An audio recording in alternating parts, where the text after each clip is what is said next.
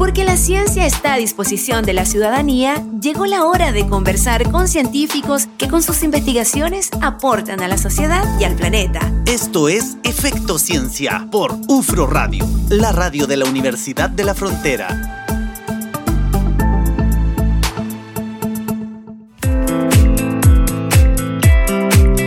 20 con 9 ya. Estamos haciendo Efecto Ciencia esta tarde de día lunes y vamos a conversar ahora sobre el proceso de descarbonización. Eh, comentábamos al principio del programa un aspecto clave en la lucha contra el cambio climático y eh, también en la transición hacia una economía sostenible.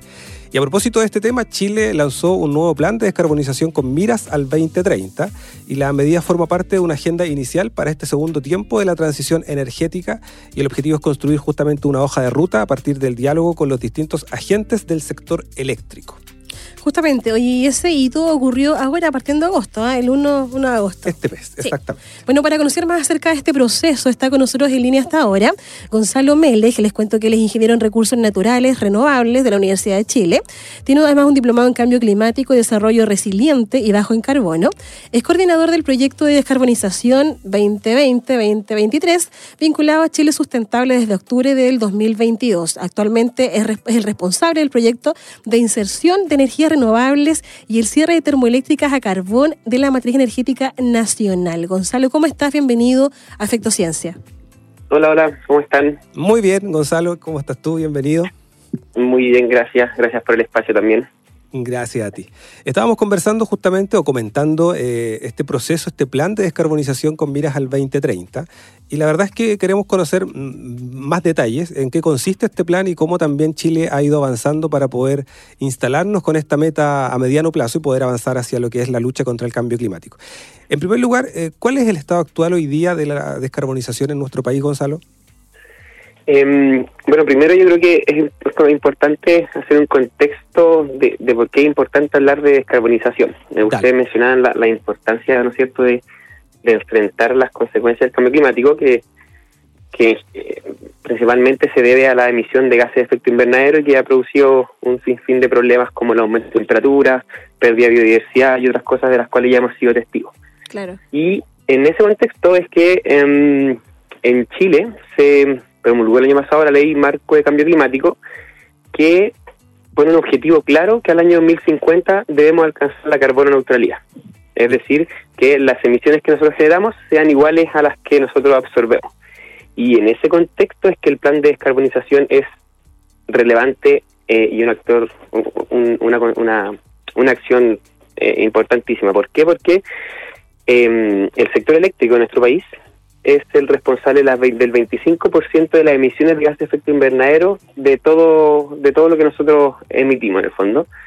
Y en el año 2019 habían en operación 28 termoeléctricas a carbón. ¿ya? el año ese mismo año se anunció un plan de descarbonización al año 2040 y hasta la fecha tenemos ocho centrales que ya han cerrado y han terminado su, su operación y otras 12 que están con un compromiso de cierre de conversión al 2025. Solamente faltan ocho centrales que no tienen ninguna fecha comprometida. Oye, Gonzalo, ustedes, hicieron un informe que presentaron hace poquito, justamente donde dan cuenta de esto, ¿no? Desde el punto de vista de ustedes como Chile sustentable, eh, ¿sienten que esto está avanzando conforme la hoja de ruta? A ver, eh, la hoja de ruta establecida hasta, hasta el año 2019 era un compromiso de retiro de todas las termoeléctricas de carbono en el año 2040. Nosotros creemos que eso es una fecha muy larga em, y que es posible porque están las condiciones técnicas para que sea antes, al año 2030. Eh, los últimos años han habido un par de eh, avances legislativos, como por ejemplo la promulgación de la ley de almacenamiento y otros otros cambios regulatorios que han permitido ir acelerando este proceso de descarbonización con el cierre de algunas centrales que yo ya mencionaba. Eh, y ahora, claro, el gobierno anunció la semana pasada el plan de descarbonización, cual va a consistir en una mesa em, multisectorial con, con los sectores privados, públicos, sociedad civil y academia para poder acelerar y encontrar las condiciones habilitantes para que esta hoja de ruta se acelere, no sea el 2040, sino que esperamos sea el 2030. Bien. Gonzalo, y en lo concreto, este plan de descarbonización, eh, más allá del cierre de algunas eh, termoeléctricas, ¿en qué consiste? O el reemplazo de alguna matriz energética? Sí, el plan de descarbonización, por lo menos aquí en Chile, se está abarcando principalmente en, desde el retiro de los combustibles fósiles del sector eléctrico. Ya. Eh, ¿Por qué el sector eléctrico? Porque es, una, es, un, es, un, es un sector eh, con pocos actores donde es, es, más fácil poder eh, remover barreras para que puedan ingresar la energía renovable y poder retirar el carbón, el petróleo, el diésel y otros.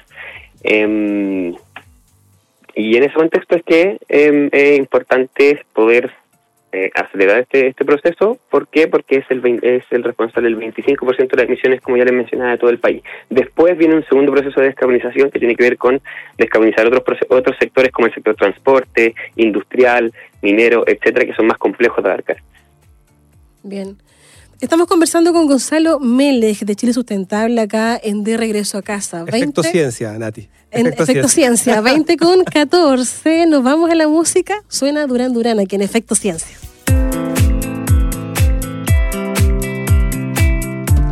20 con 18, seguimos haciendo Efecto Ciencia como todos los días, lunes. Un saludo cordial a toda la gente que está sumándose a la sintonía de UFRO Radio que nos escuchan acá en el 89.3 en Temuco, 94.1 en Angol y también a quienes, por supuesto, nos sintonizan en la señal online en ufromedios.cl y también a toda la gente que nos sigue en las redes sociales, en, la- las plataformas de podcast también como, como Efecto Ciencia.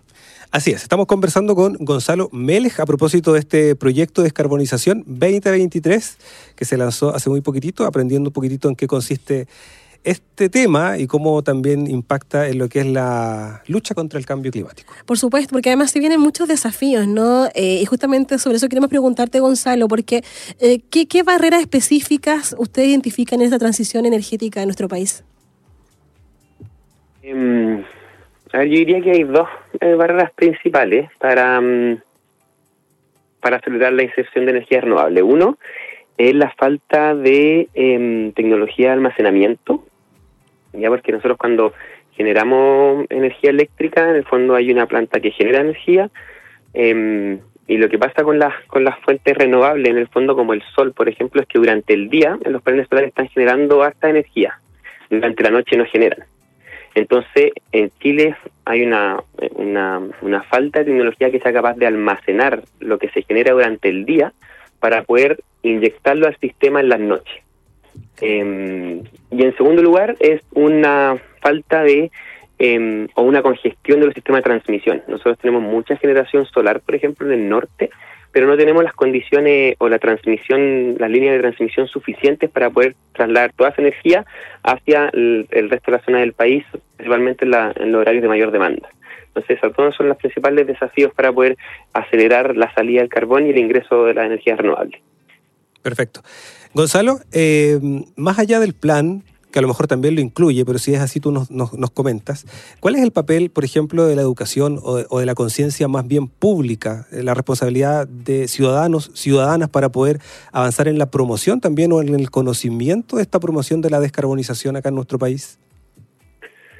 Eh, yo creo que la educación es como un, una, una acción que tiene que ir constantemente acompañando cualquier plan, sea de descarbonización u otro. ¿Por qué? Porque creo que es importante ir informando a la, a la ciudadanía respecto a los beneficios de avanzar hacia nuevas tecnologías, los desafíos, los pros y los contras, eh, todo eso es en la educación. Eh, eh, sobre todo en un tema tan complejo como el, eh, la, la, generación de energías renovables, que muchas veces es muy técnico y la gente cree que es muy alejado a, a su... A, a sus temas. Es muy difícil de entender en el fondo. Pues sobre todo en estos temas es importante educar respecto a por qué es importante avanzar en energías renovables, eh, cuáles pueden ser los pros y los contras, no solamente energías renovables, sino que también eficiencia energética en los hogares, por qué es importante eh, ahorrar energía, además de, disminuir eh, el costo en la luz, también no disminuye la emisión de gases de efecto invernadero, etcétera, etcétera. Entonces yo creo que la educación tiene que ir acompañando siempre cualquier plan en paralelo. Y ahí desde Chile Sustentable ustedes también tienen un, una, un, una, responsabilidad un poco, tienen hay una tarea con respecto a este tema. Eh, sí, nosotros siempre en Chile Sustentable trabajamos en, es, en conjunto con los territorios, principalmente los territorios donde están instaladas las termoeléctricas de carbón, lo que son mal llamadas zonas de sacrificio. Y ahí nosotros trabajamos con organizaciones locales eh, avanzando eh, en, en, qué medidas eh, son necesarias hacer o, haciendo presión para que puedan eh, salir las termoeléctricas e ingresar renovables, pero también educando constantemente eh, sobre eh, quizás de repente alguna normativa que no se entiende muy bien y uno tiene que explicar a la ciudadanía o algunos beneficios, algunos despejar dudas o inseguridades respecto a que uno puede pensar de que al sacar termoeléctricas se nos va a cortar la luz, también hay que tener, hay que siempre ir educando en, en esos temas, como en el fondo decir que este proceso de descarbonización es seguro y que la gente no se, no se insegurice con que eh, el sacar las centrales termoeléctricas de carbón pueda significar que no tengamos energía en nuestras casas, por ejemplo. Claro, discontinuar el servicio o también el desempleo, ¿no? Oye, Gonzalo, ustedes desde este trabajo también en terreno con, con las comunidades, ¿conocen alguna iniciativa local o comunitaria que esté justamente contribuyendo eh, a este proceso de descarbonización? Quizás pequeños, de repente, pequeños ejercicios, prácticas que sabemos que a la larga igual suman. Claro. Yo creo que la primera práctica que, que es la, más común y que cualquiera de nosotros como individuos podemos eh, colaborar a la transición energética es usar eficientemente nuestra energía. Eh, y ahí tiene que ver con eh, quien tiene las posibilidades de poder eh, tener ampolletas de bajo consumo, no tener los lo aparatos enchufados si es que no se está usando, porque todo eso consume energía y a larga emite más gases de efecto invernadero. Y por otro lado, hay otras otras acciones más comunitarias eh, directamente relacionado con la generación eléctrica, que son proyectos de generación eh, local, como por ejemplo puede ser una casa que tiene paneles solares, en donde ellos generan su energía eh, y la utilizan en su propio hogar. Y así como puede haber una casa en particular, también hay proyectos que se utilizan en una comunidad, en un condominio, edificio, eh, etcétera, etcétera, que en el fondo generan su propia energía y la utilizan. Eh, y eso, bueno, es uh, una, una medida súper concreta para poder eh, disminuir gases de invernadero, democratizar la energía, disminuir los costos, etcétera. Perfecto. Gonzalo, muchas gracias por habernos acompañado esta tarde acá en Efecto Ciencia. Muchas gracias a ustedes. Que esté muy bien. Que esté muy bien. Un interesante tema, Natalia, a Así propósito es. de este plan de descarbonización 2023 ambicioso por lo demás, ¿cierto? Que además implica Pero altos necesario. desafíos, sí, por supuesto, Sí. sin duda que sí. Ahí conversábamos con Gonzalo Melej, él es ingeniero en recursos naturales y también es integrante de la Fundación Chile Sustentable. Y ya está acá en el estudio el doctor Cristian Farías. Vamos a estar en, en unos minutos más conversando sobre desastres naturales o no naturales. Ah, bueno, ahí él nos va, nos va a aclarar, nos ¿no? va a Nos va a aclarar. aclarar. Sí. 20 con 25 seguimos haciendo Efecto Ciencia acá en UFRO Radio. Porque la ciencia tiene efectos sobre nuestras vidas y nuestro entorno. Esto fue la conversación de la semana en Efecto Ciencia por UFRO Radio, la radio de la Universidad de la Frontera.